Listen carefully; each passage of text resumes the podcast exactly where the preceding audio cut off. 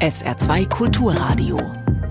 Bilanz am Abend mit Florian Mayer. Die 27 EU-Außenminister sind nach Kiew gereist. Ein bisher einmaliger Vorgang. Wie das Treffen gelaufen ist, hören wir gleich live von unserer Korrespondentin vor Ort.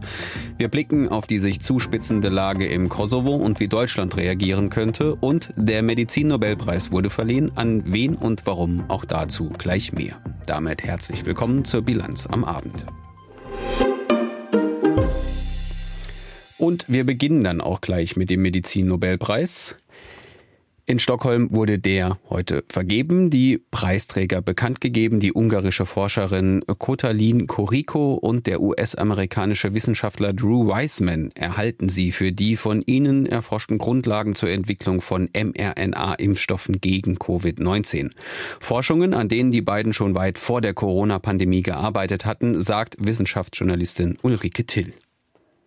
Sie haben ja in den 1990er Jahren schon das Fundament gelegt für die Entwicklung der ersten Impfstoffe mit mRNA und haben eben damit ganz entscheidend zum Erfolg der BioNTech-Impfstoffe beigetragen. Also, dass da 2020 innerhalb eines Jahres ein Impfstoff gegen Corona entwickelt werden konnte, das verdanken wir tatsächlich Kotalin Koriko und Drew Weissman.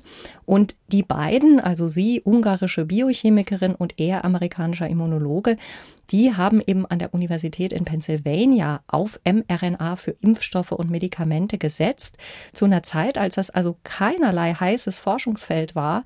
Sie mussten ganz viele Rückschläge einstecken. Die Corico ist wirklich dann auch zurückgestuft worden, hat einen schlechteren Job gekriegt an der Uni, hatte dadurch aber tatsächlich auch wieder mehr Zeit für ihre Forschung, ist ihrem Thema treu geblieben und hat es dann einfach wirklich nach Jahren geschafft, die mRNA, die eigentlich instabil ist, die Entzündungen hervorruft, so stabil zu machen, dass sie nicht gleich wieder vom Körper zerstört wird, sondern eben als Impfstoff sehr gut wirken kann. Ja, und das Stichwort ist gerade schon gefallen. BioNTech, an den Namen dürften gerade dürfte gerade in Deutschland jeder unmittelbar denken, wenn es um Corona-Impfungen geht. Ugur Sahin und Özlem Türeci hatten das Unternehmen als Paar zusammen gegründet und galten eigentlich ebenfalls immer wieder mal als heiße Kandidaten für den Nobelpreis. Warum also kein Preis für die Impfhersteller? Nochmal Ulrike Till. Ja, das kann man sich durchaus fragen, weil natürlich Ugo Shahin und Özlem Türeci auch einen maßgeblichen Verdienst bei der Entwicklung von mRNA-Impfstoffen haben. Immerhin kam ja der erste Impfstoff aus ihrem Haus, aber die Grundlagenforschung dafür, die hat eben nicht das BioNTech-Gründerpaar gelegt, sondern Corrico und Weissman. Und äh, man muss sagen, Corico ist ja auch ganz eng mit BioNTech verknüpft. Also von 2013 an bis in den Herbst letzten Jahres hat sie da die führende Forscherposition inne gehabt. Und man kann den Nobelpreis auch nur an drei Personen vergeben, nicht an vier. Also das hätte alles unendlich kompliziert gemacht. Ist, denke ich, doch einleuchtend, das an die Grundlagenforscher zu verteilen. Ja, und wie entscheidend mRNA-Impfstoffe sein können, haben wir alle über die vergangenen zwei Jahre hautnah erlebt. Jetzt der Nobelpreis für die Grundlagenforschung. Was kommt also als nächstes in diesem Forschungsbereich? Ja, der Hintergrund für die erfolgreiche Impfstoffforschung mit mRNA waren ja jahrelange Forschungen zu Tumormedikamenten auf der Basis von mRNA. Und dieses Forschungsfeld ist auch dank des vielen Geldes, was jetzt bei BioNTech und auch anderen Herstellern wie Moderna durch die Impfstoffe in die Kasse gespült wurde, ist auch die Krebsforschung wieder, ja, wiederbelebt gewissermaßen. Und äh, da tut sich sehr viel. Also da gibt es auch durchaus schon klinische Testreihen am Menschen. Aber da ist noch nicht so weit gediehen, dass es kurz vor einer Zulassung steht. Und man muss sagen, das ist bei Krebs einfach wesentlich komplizierter als bei einem Virus. So ein Virus, das sieht bei jedem Menschen gleich aus. Aber Tumore sind extrem unterschiedlich. Brustkrebs ist was anderes als Prostatakrebs und dann sogar nochmal von Mensch zu Mensch gibt es da individuelle Unterschiede. Also deshalb gibt es da große Hoffnungen, aber ob und wann das klappt, kann man einfach im Moment noch nicht sagen. Und es gibt natürlich auch weiter Forschung ganz klassisch an Impfungen gegen Viruserkrankungen, gegen die Grippe. Das dürfte wesentlich schneller klappen als gegen Krebs, gegen Zika, tropische Viren, vielleicht sogar Malaria, HIV steht auch auf dem Plan. Also da passiert ganz viel. Aber bis das wirklich mal auf dem Markt ist, müssen wir uns sicherlich noch gedulden und manches wird wahrscheinlich auch gar nicht klappen sagt Wissenschaftsjournalistin Ulrike Till zum Medizinnobelpreis für die Grundlagenforschung der mRNA-Impfstoffe. Wir kommen in die Ukraine. Ein historisches Treffen, eine Premiere. Der EU-Außenbeauftragte Borrell sparte dann nicht mit Superlativen, als er heute Vormittag den Besuch der 27 Außenminister in der ukrainischen Hauptstadt Kiew publik machte. Laut Borrell heute Vormittag sollte es bei dem Treffen um die weitere Unterstützung der Ukraine im Angriffskrieg Russlands gehen. Ich bin jetzt verbunden mit unserer Korrespondentin vor Ort, Rebecca Barth. Hallo, Frau Barth. Hallo. Frau Barth, dieses Treffen fällt in eine durchaus besondere Zeit für die Ukraine. In den USA bröckelt die Unterstützungsbereitschaft auf politischer Ebene. In der Slowakei schickt sich ein neuer Regierungschef an, der die Unterstützung ganz einstellen will. Wie wurde in dieser Stimmung der Besuch der Außenminister in der Ukraine wahrgenommen? Also man hat doch heute auf ähm, der kompletten Ebene versucht, das als großes, starkes Symbol der Einheit, der Einigkeit des Westens zu präsentieren. Ähm, Borrell und auch der ukrainische Außenminister Kuleba sind danach gefragt worden, nach der bröckelnden Unterstützung, äh, danach, dass der Westen nicht mehr einig ist, was die Ukraine ähm, angeht. Und sie haben doch ähm, ja zwischen den Zeilen etwas gereizt reagiert und gesagt, ähm, es gäbe keinen ähm, ähm, kein größeres Zeichen dafür, wie einig der Westen sei, als eben 27 EU-Außenminister beziehungsweise ihre Stellvertreter, die hier heute in Kiew zusammengekommen sind.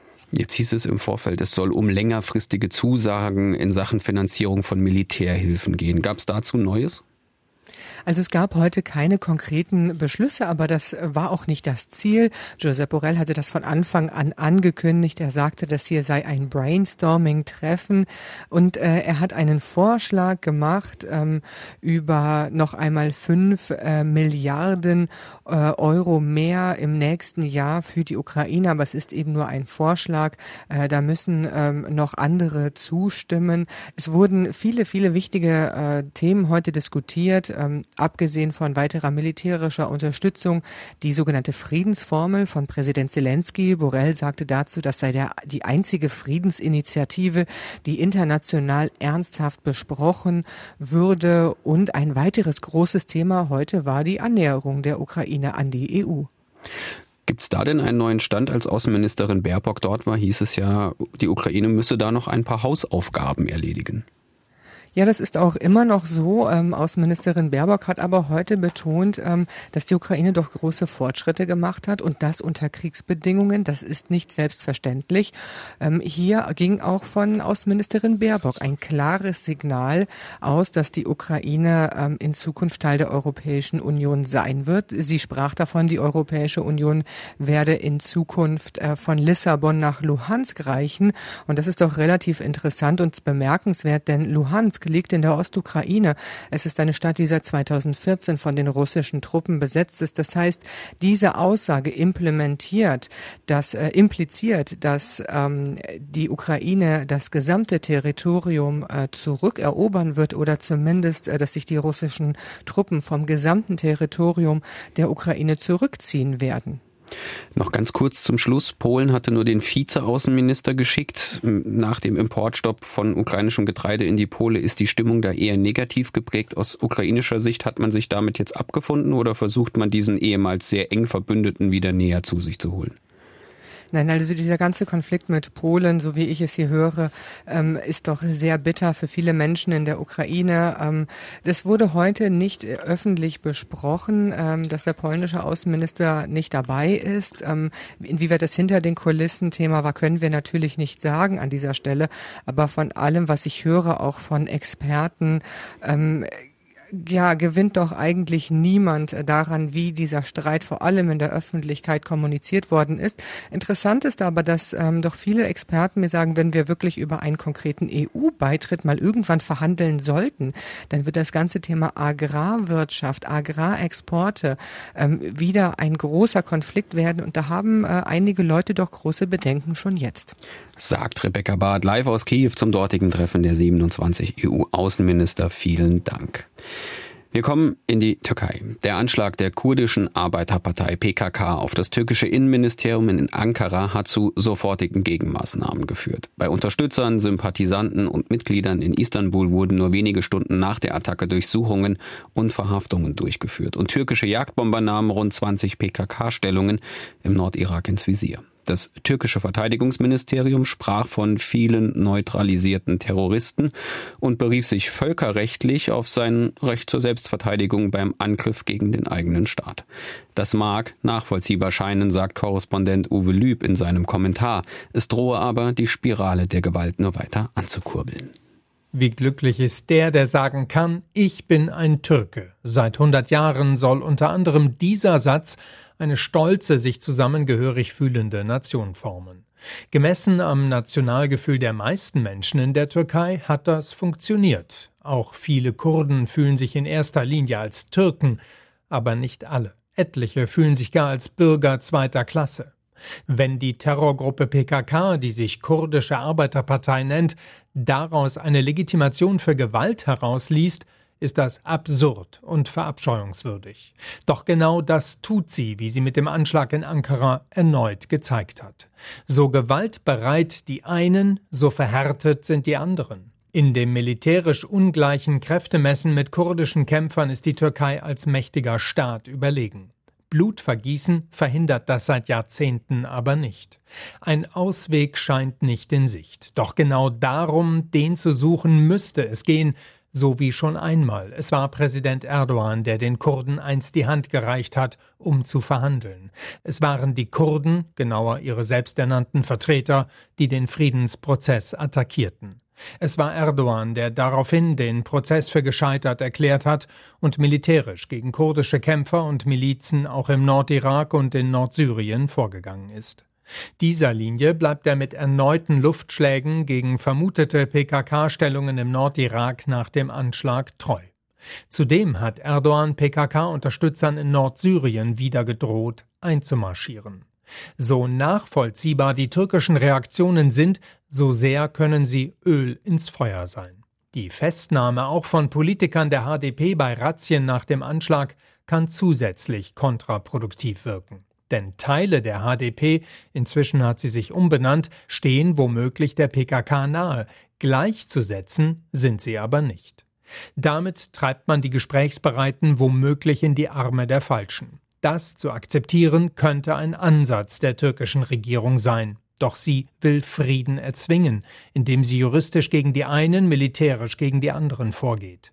Die Rechnung mag aufgehen, aber die Gefahr einer neuen Spirale der Gewalt ist groß. Und es gibt noch einen fast schon zynischen Nebeneffekt. Mit ihrem grausamen Anschlag stützt die PKK die Position Erdogans.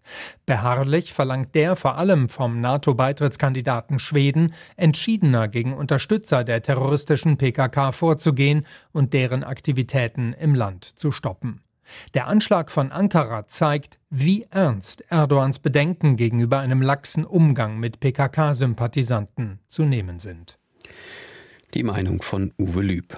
Es kommen beunruhigende Signale aus dem Kosovo, die gleichzeitig die Frage aufbringen, droht der nächste Krieg in Europa. Es war zwar im Kosovo noch nie richtig ruhig, aber nun haben die Spannungen signifikant zugenommen. Serben und Kosovaren beschuldigen sich gegenseitig dafür verantwortlich zu sein. Vor einer Woche sollen serbische Paramilitärs die kosovarische Polizei angegriffen haben. Das Kosovo veröffentlichte nun Drohnenbilder, die eine Verbindung der Angreifer zum serbischen Militär zeigen sollen. Serbien weist all das zurück. Über die aktuelle Lage berichtet Silke Hane. Die serbische Armee beteuert erneut, die Truppen an der Grenze zu Kosovo zu reduzieren. Der Armeechef und der Verteidigungsminister des Landes traten heute vor die Presse. Dass Serbien zuletzt ein beispielloses Arsenal an Waffen und Infanterieeinheiten in großer Zahl an der Grenze zu Kosovo versammelt haben soll, wies Verteidigungsminister Milos Vucevic zurück. Gegen die serbische Armee wird eine kontinuierliche Kampagne geführt, gegen ihre Stärke und Aktivitäten bzw. Bewegungen und Stationierung ihrer Einheiten auf dem Territorium unseres Landes. Wir halten sie für völlig unangemessen, unverantwortlich und weisen sie als falsch bzw. absolut unwahrhaftig zurück. Unter anderem die USA hatten den serbischen Truppenaufmarsch als beispiellos bezeichnet. Den serbischen Angaben zufolge hat Serbien nur noch 4500 Soldaten innerhalb der sogenannten Bodensicherheitszone stationiert. Diese reicht von der Grenze fünf Kilometer ins serbische Inland. Erst Aufmarsch, dann Rückzug, das würde einem typischen Muster folgen. Immer wieder hat Serbien in den letzten Monaten seine Truppen so bewegt. Kosovo wirft Serbien vor, eine Annexion des Nordens zu planen, des Landesteils also, in dem vor allem ethnische Serben leben. Die Außenministerin des Kosovo sagte am Morgen im Deutschlandfunk mit Blick auf den Angriff serbischer Paramilitärs am Sonntag vor einer Woche. Der serbische Präsident hat vor acht Tagen genau gezeigt, was der Plan ist. Der Plan ist, einen Teil unseres Territoriums zu besetzen und dann äh, durch, äh, durch das Stellen vor fertigen Tatsachen äh, unsere Regierung, unser Land zu zwingen, in Brüssel über Territorium zu verhandeln. Die Europäische Union bemüht sich, eine Normalisierung des Verhältnisses zwischen Kosovo und Serbien zu vermitteln. Bisher ohne Erfolg. Ob Serbien kosovarisches Territorium verletzen könnte, ohne vom Westen isoliert zu werden, ist offen. Der serbische Verteidigungsminister Vucevic jedenfalls zeigte sich heute bereit für ein solches Szenario, da Serbien den Kosovo nach wie vor als eigenen Landesteil betrachtet. Falls die serbische Armee vom Präsidenten der Republik als Oberbefehlshaber einen solchen Befehl bekommt, dass ihre Einheiten auf das Territorium von Kosovo und Metochia als Teil Serbiens eintreten soll, wird die Armee Serbiens eine solche Aufgabe effizient, professionell und erfolgreich durchführen. Auch dann würden wir das vorher den KFOR-Einheiten bzw. dem Kommando ankündigen. Wir würden das hinter niemandes Rücken tun. Vucevic schob nach, dass Serbien aber für eine politische Lösung stehe. Für den Moment fordert das Land die NATO auf, ihre Truppen im Norden des Kosovo zu verstärken.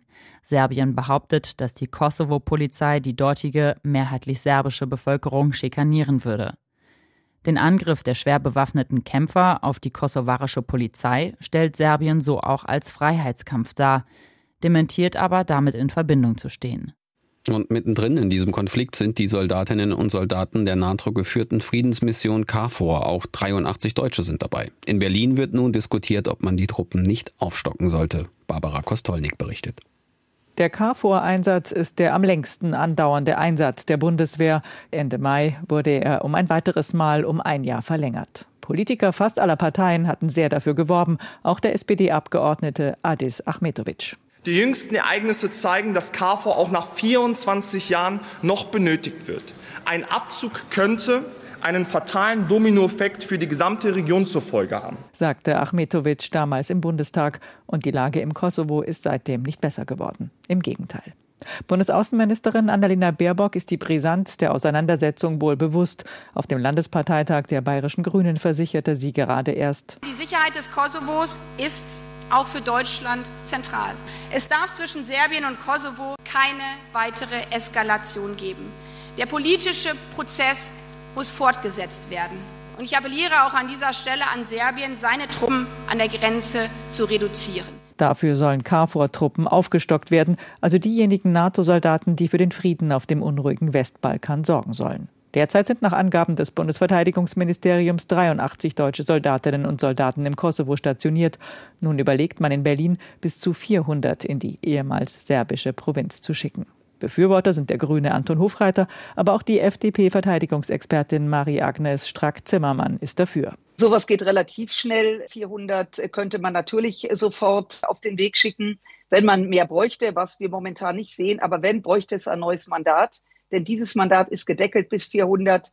Insofern muss das einfach von der Lage abhängig gemacht werden. Die Briten haben bereits reagiert und ihr Kontingent aufgestockt. Zu Hochzeiten der Auseinandersetzungen auf dem Balkan waren fast 6000 deutsche Soldaten vor Ort eingesetzt. Eigentlich aber möchte man in der Bundesregierung keine militärische, sondern eine politische Lösung. Das strebt jedenfalls die grüne Bundesaußenministerin an.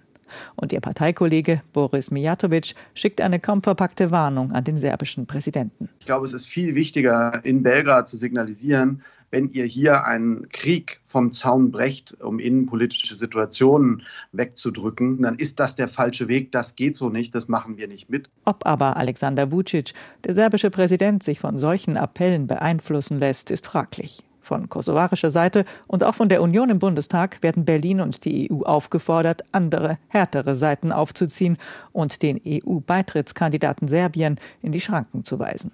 Es ist 17.49 Uhr, Zeit für die Nachrichten mit Lea Kielnecker. Die Verhandlungen zur Übernahme des Fleisch- und Wurstwarenherstellers Schröder durch den Konkurrenten Schwamm sind abgeschlossen. Schwamm hat laut Insolvenzverwalter Abel erhebliche Investitionen bei Schröder zugesagt. 90 Mitarbeiter sollen übernommen werden, vor allem in der Produktion und der Logistik. Für die restlichen rund 100 Personen sei eine Transfergesellschaft eingerichtet worden. Zukünftig wird es keine Filialen mehr von Schröder geben. Schwamm plant jedoch alle Produkte und Marken von Schröder zu erhalten, auch den Direktverkauf Verkauf am Werk. 80 Prozent der bisherigen Bevölkerung sind aus der Kaukasusregion Bergkarabach geflohen. Damit haben in den gut zwei Wochen seit der Kapitulation der Separatisten nach der aserbaidschanischen Militäroffensive über 100.000 Einwohner Bergkarabach verlassen. Zwar hatte Aserbaidschan zugesichert, die Rechte der Armenier zu respektieren. Die meisten von ihnen flüchteten dennoch aus Angst vor ethnischen Säuberungen nach Armenien. Ein Bündnis aus sechs Menschenrechtsorganisationen wirft Ägypten systematische Folter und Verbrechen gegen die Menschlichkeit vor. In einem Bericht, der heute dem Anti-Folter-Ausschuss der UN vorgelegt wurde, kritisieren sie etwa, dass ägyptische Behörden Methoden wie Schläge, Elektroschocks oder sexuelle Gewalt einsetzten. Auch werde Gefangenen häufig eine medizinische Versorgung verweigert. Folter sei Teil der ägyptischen Politik und werde etwa durch die sogenannten Notstandsgesetze ermöglicht. Ziel der Folter seien vor allem Journalisten, Oppositionelle und Minderheiten. Am Sonntag wird in unserem Nachbarland Luxemburg ein neues Parlament gewählt. 265.000 Wahlberechtigte sind zur Wahl aufgerufen. Seit 2013 regiert in Luxemburg die sogenannte Gambia-Koalition aus Grünen, Sozialdemokraten und Liberalen.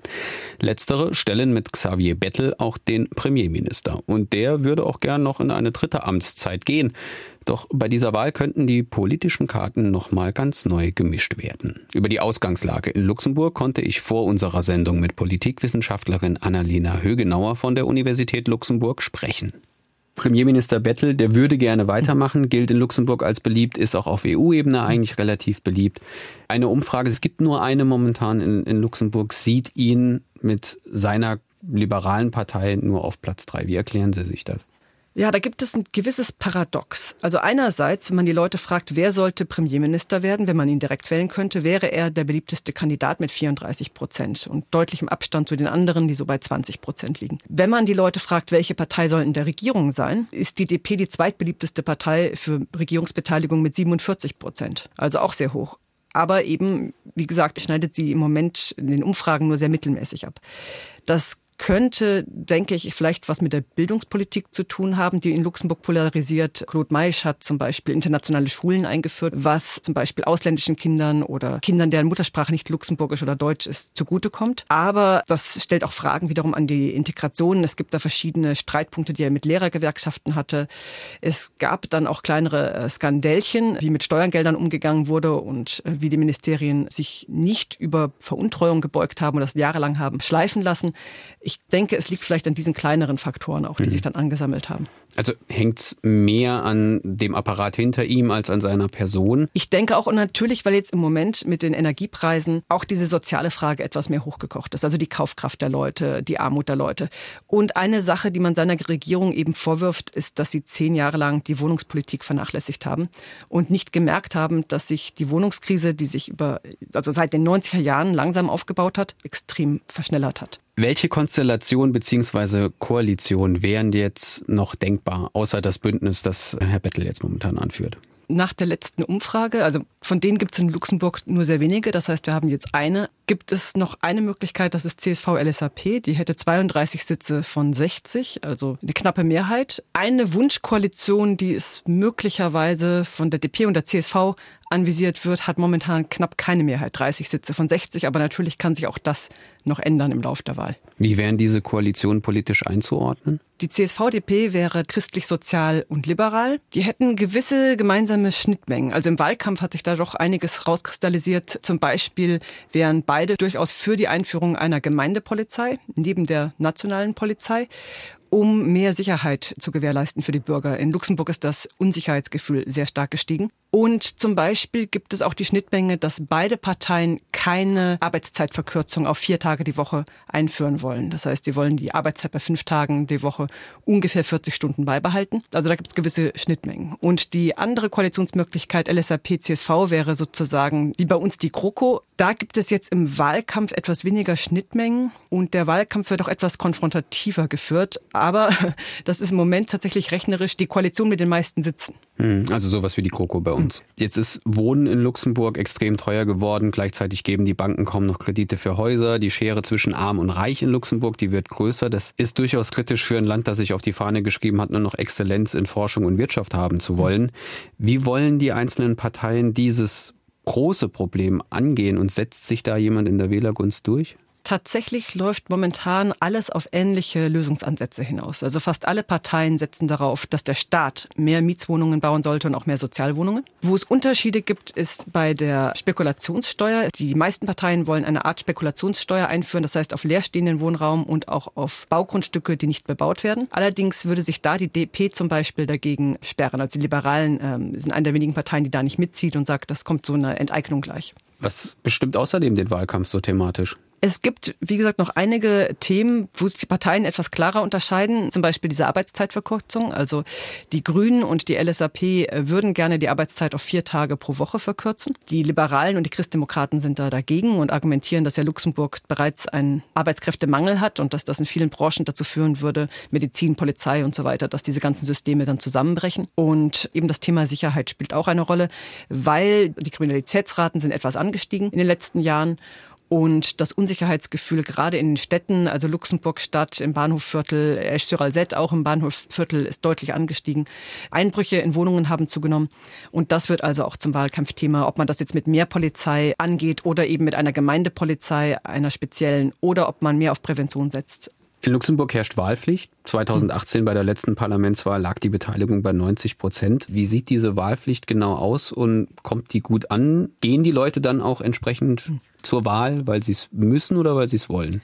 In Luxemburg gilt die Wahlpflicht für alle Bürger über 18 und bis 75 und die Leute drüber, die Älteren dürfen natürlich noch wählen, aber sie müssen nicht mehr. Und auch Leute, die gerade umgezogen sind und dann in einer anderen Gemeinde wählen müssten, aufgrund dieser Tatsache sind auch ausgenommen. Trotzdem, wie Sie sehen, ist die Wahlbeteiligung extrem hoch mit 90 Prozent, obwohl viele ältere Leute ja gar nicht verpflichtet sind.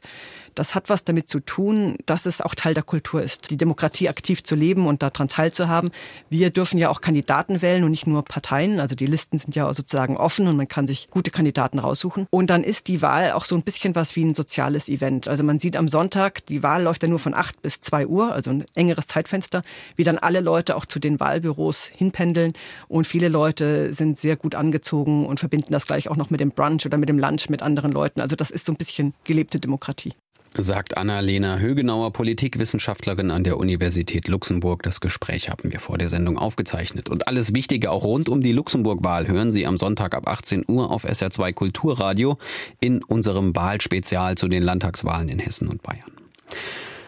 Vor fünf Jahren betrat der Journalist Jamal Khashoggi das saudische Konsulat in Istanbul und verließ es nie wieder. Wie Ermittlungen später zeigten, wurde Khashoggi im Konsulat brutal ermordet, zerstückelt, seine Überreste weggeschafft. Was Ermittlungen auch zeigten, die Spur führte zum saudischen Kronprinzen Mohammed bin Salman, dem mächtigsten Herrscher Saudi-Arabiens. Kurz nach den Ermittlungen auf der politischen Weltbühne geächtet, wurde MBS, wie er sich gerne nennen lässt, den Makel des brutalen Journalistenmörders schnell wieder los.